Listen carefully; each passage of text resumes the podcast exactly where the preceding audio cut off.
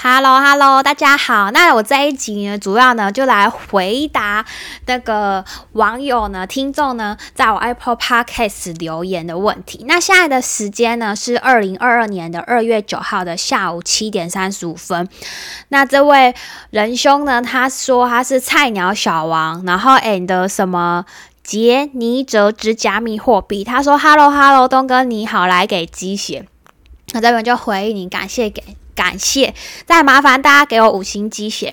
我最近发现那个 Spotify 的朋友旁边也有那个可以点五星，再麻烦大家了，感恩。然后他继续说，东哥的呃东哥优质节目五星吹捧。然后他最近不约而同听的几位 Podcast 大大们都跳进了加密货币圈，所以 Formal 的他听到东哥最新一集说可以试着拿着台股的一趴进币圈。嗯，我是这样讲嘛？我应该是说资金吧，不是台股。好，反正他就说，于是他也跳进来了，哈哈。结果他进来两天就跌了十八趴，哈哈，厉害吧？那他这边整，那他后来好像又涨回去，他好像很高兴，有晒那个截图在群组。那他这边就简呃整理了一下他对加密货币币圈的几个疑问，那希望我能够帮他解答一下。那他第一个问题是说，比特币是不是买入之后就可以盖牌久久看一次就好了呢？还是需要跟股票一样，需要研究技术分析啊，然后趋势未来之类的？嗯，这个问题呢，我觉得应该是问你自己。那基本上有交易量的东西，像股票一样，它都是有技术线形图，也有人专门在分析这这个，然后也有未来趋势啊。只只是说，我现在对于嗯，我看好的主流币，我觉得它未来成长空间长远来看还是很大。我目前的策略是想要尝试，所以呢，我就是想看的时候才想，就是会去看它。不过，就我所知，这蛮多人看会开合约来炒短线，这样子就会看技术线形图分析。不过那一块不是我的专业。那未来趋势的话，我是蛮看好的。那我 podcast 是有蛮多集分享了我的看法。那你有兴趣的话，可以回去听。那基本上在加密货币领域，比特币是这个世界的龙头老大，它有一定的经济护城河，就像那个房地产。产的蛋黄区一样，基本上一定有一个基地既得利益者，所以我们就跟着大咖喝点汤吧。第二题，他说，如果比特币完全没有技术概念，直接盖牌，那是不是可以当做零零五零定期定额买入，然后越跌越买？问号，呃。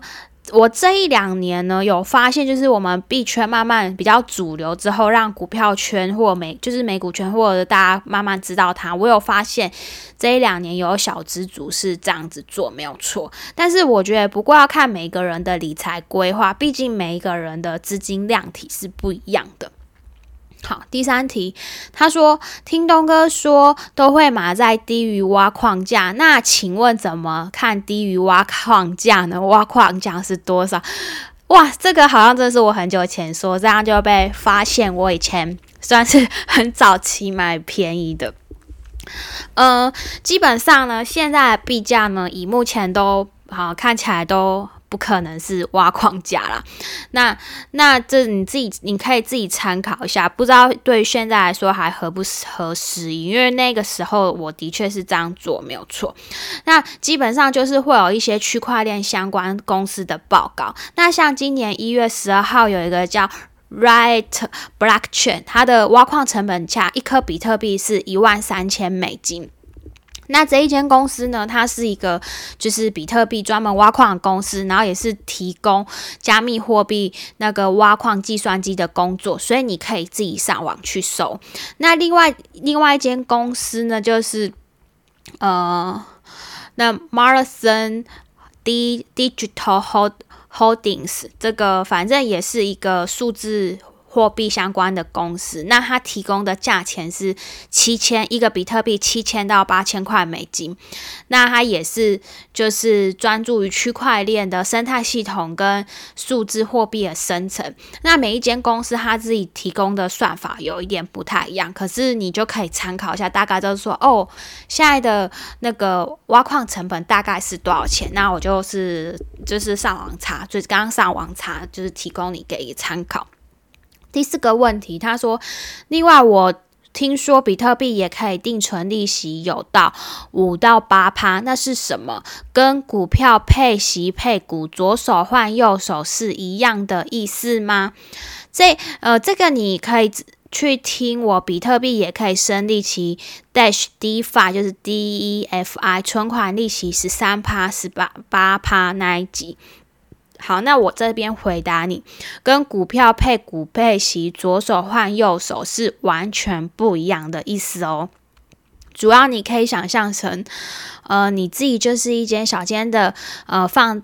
小间的银行，然后呢，放贷利息的手续费，提供你自己闲置的币去给需要的人，然后我们去赚他的手续费。就像我们现实生活中，我们去银行，如果我们是不是要办什么贷款啊，还是你要去交易股票，要要干嘛？你是不是都要付给银行一些那个手续费？然后它可能名称是代办费或什么，反正就是要付一些手续费。那在现实生活中，我们银行是不是要收你不少钱？那现在等于就是说，我们提供我们自己的币去给需要交易的人，那大家一起提供本金，再一起瓜分这些交易手续费，意思就是我们大家一起联合起来，联合做庄的概念，DeFi。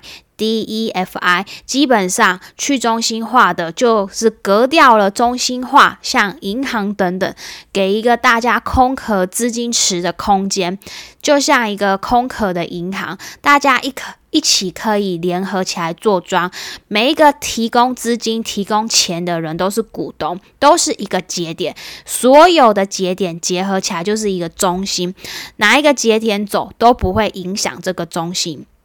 所以其实它跟那种老鼠会啊、资金盘啊那一种前金。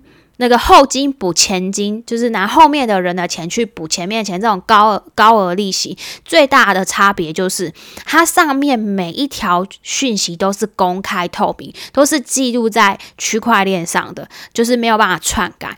所以你领到的手续费利息，就是你提供流动性的那些币、那些钱的手续费收入。那很多的那个交易所会很贴心的给你看现在的这个利率，这个利率都是会浮动的，因为。目前提供到池子有些就是有没有很多，所以就是可能没有到，就是很多，就是。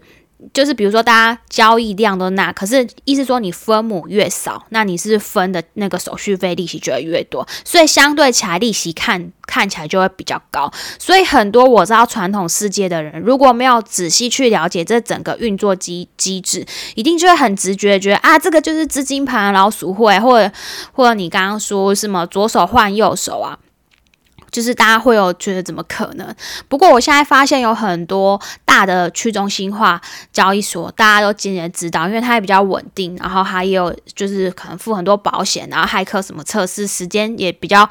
久比较稳定，大家就会提供自己闲置的币去赚手续费、赚利息。所以现在利息我有发现已经没有那么像以前这么多，就有些就是有的地方像 Compound 什么，就是只有就是我觉得有的就很少，跟银比现在银行好一点点，因为分母变多了，所以瓜分的手续费相较就变少了。那举例来说，目前龙头的去中心化交易所 DeFi 中的 Uniswap，它目前的总体经验就跟一个中信金差不多吧。但是中信金，你想，它要养大概一点八万个员工，还有各地的据点，然后有房租啊、水电啊，但是它那个总体金额的资金量跟 Uniswap 上的池子是差不多，但它的但 Uniswap 它的店面就是一个网站，然后它总共大概只养三十八个工程师，而且它每一笔收入跟支出都记录在区块链这个上面，都很透明，所以利息才会比传统的金融高。简单来说是这个样子，就是就是人人都可以提供自己闲置的币，然后让大家做一个交易挖矿。那这边的挖矿就是就是我刚刚说挖矿，并不是真的买矿机那个挖矿。那第五题第五个问题，他说加密货币还有什么需要值得注意的地方？再请东哥指导一下。呃，需要注意什么啊？我觉得这问题好大。那我我想我想了一下，可能就是最主要要保管好自己的钱包吧。然后有一些连接不要乱点啊。这个问题我觉得很大。那我也不太知道你具体到底要问些什么。那如果是问钱包的种类，我们觉得我觉得可以好像开集好好的聊一聊。呃，加密货币世界里你需要哪些钱包？那我自己是放在龙头的去中心化交易所 Uniswap，那币安的话也会放，那主主要就是资产配置。那我觉得安全的部分比较多，就是资安啊尽量不会去乱点下载安装什么东西，然后要注意一下治安相关，比如说钓鱼邮件不要乱点呐。那相对比较安全的就是龙头的去中心化交易所嘛。那风险就是操作呢，就是比较复杂，因为它都是英文的吧。然后如果你乱按钱不见，又没有客服和救你，因为他是去中心化，没有老板，因为你自己操作就要对自己的钱负负责。那你当然什么账号密码，然后什么助记词通忘记，你也是 GG。那好处当然就是利息比传统银行高嘛，账目透明，账目透明，我们自己掌管自己的资产，而不是让它制服乱印乱印钞票，让我们实质购买力下降。像最近去餐厅吃饭，好像平均应该贵两成吧，好像不是主计处主计处说通膨只有两到三趴吧。那如果是中心化交易所，就是万一你被你的钱被骇客看走，他赔得出来吗？过去几年里，有不少前几大的交易所被骇客赶走了，还不出来，直接倒闭或落跑。那我记得几年前币安好像也是有一次被干走，反正很多个比特币，然后币安有赔。所以我觉得也有可能是这样，所以它现在变成最大中心化。可能小白一般大家都，因为他们经历经历过市场的考验啦，所以但是这就是这样，我只是陈述一个历史事实。好，那第六个问题，他是说买泰达币，泰达币是不是也是必买之一？比特、以太之外，我看泰达币也是热门的前五大。好，那这一题我回答你，泰达币它叫做 USDT，然后它的是一种价值锁定在我们现实生活中美元一比一的数字货币，因为它是最早期私人发售的稳定稳定币，它呃我们又会称作它叫定锚币或者是锚定币，随便啊，反正就是一个锚定美金的一个。钱，那反正它就是跟我们现实生活中的法币美元为挂钩，因为它最早发行的，然后也是市占率最高，也是目前就是大家最广泛使用的。那主要像我们这些玩币的人类们，以前早期啊，没有像现在这么多法币交易所，法币就是我们现实生活中的钱啊，什么新台币啊、美金那些的。那法币交易所就是，嗯。就是我们直接可以用我们新台币去挂单，我们想要买卖的数字货币。那以前一开始没有这么多法币交我们都是币币交易所，币对币，所以我们一开始就是需要以美元，主要像 USDT 这种稳定币去挂单买我们想要的，比如是比特币啊或以太币等等的加密货币。那因为 USDT 它可是它是私人公司，那过去历史上也发生了很多故事，说 USDT 超发啊。我记得过去几年风声很大的时候，都说很很大的时候，反正就是媒体或什么名人写他写头头是道。USDT 呢还暴跌过，那我只能说，如果你那个时候暴跌有抄底的朋友，应该赚了不少。反正呢，网络上有很多怀疑者，我相信上网搜应该搜得到。那我觉得呢，在区块链的世界，其实跟股票世界其实本质上是一样的。只要有放出风声，只要有放出风声，基本上就是有人要开始收割韭菜了哦。差别就是，股票世界的财务报表都是人做，应该多多少少都有修剪过。但区块链的世界，每一笔资料都是透明的，你只要会查，大家都可以上去查。那基本上像 USDT，很多大户明星大物都持有不少。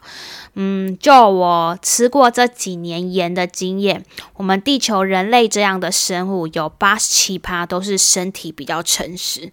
就像摩根大通的 CEO，不是前阵子不久才发表说比特币一文不值啊，受到政府的监管啊，然后然后找什么首席的经济学家说比特币加密加密货币安整安整等等等都是穷人呐，然后是庞氏骗局啊，啊，反正就是坏话讲的头头是道。但是呢，J.P. Morgan 这个这位大大，他为自己的币增财，为他自己的要发行的 token 增财，所以他嘴巴上抨击了这些币的坏话，不管发文章各大媒体找人，但他的身体很诚实，在增财区块链相关的人才，所以你说呢？啊，我好像有点扯远了，哈哈。那他说，最后祝东哥身体健康，呃，虎虎生风，新年快乐。好，谢谢。然后他好像问题很多，他还有问题，为什么我现在好久好久才一集？他后来去听我前面说一周一集啊，我有说过这件事吗？真的，果然是饭不能话不能乱讲饭。哎，这知道怎么讲？好啊，那。呃，希望尽量啊，可能没有看到五星就没有什么动力。那我们今天就先讲到这里哦。那需要的就是大家可以欢迎留言给我，那我才知道说哦，原来大家有对这些疑惑，那我就可以就有多的素材跟大家介绍一下。那我们就讲到这里哦，我们下次见，拜拜。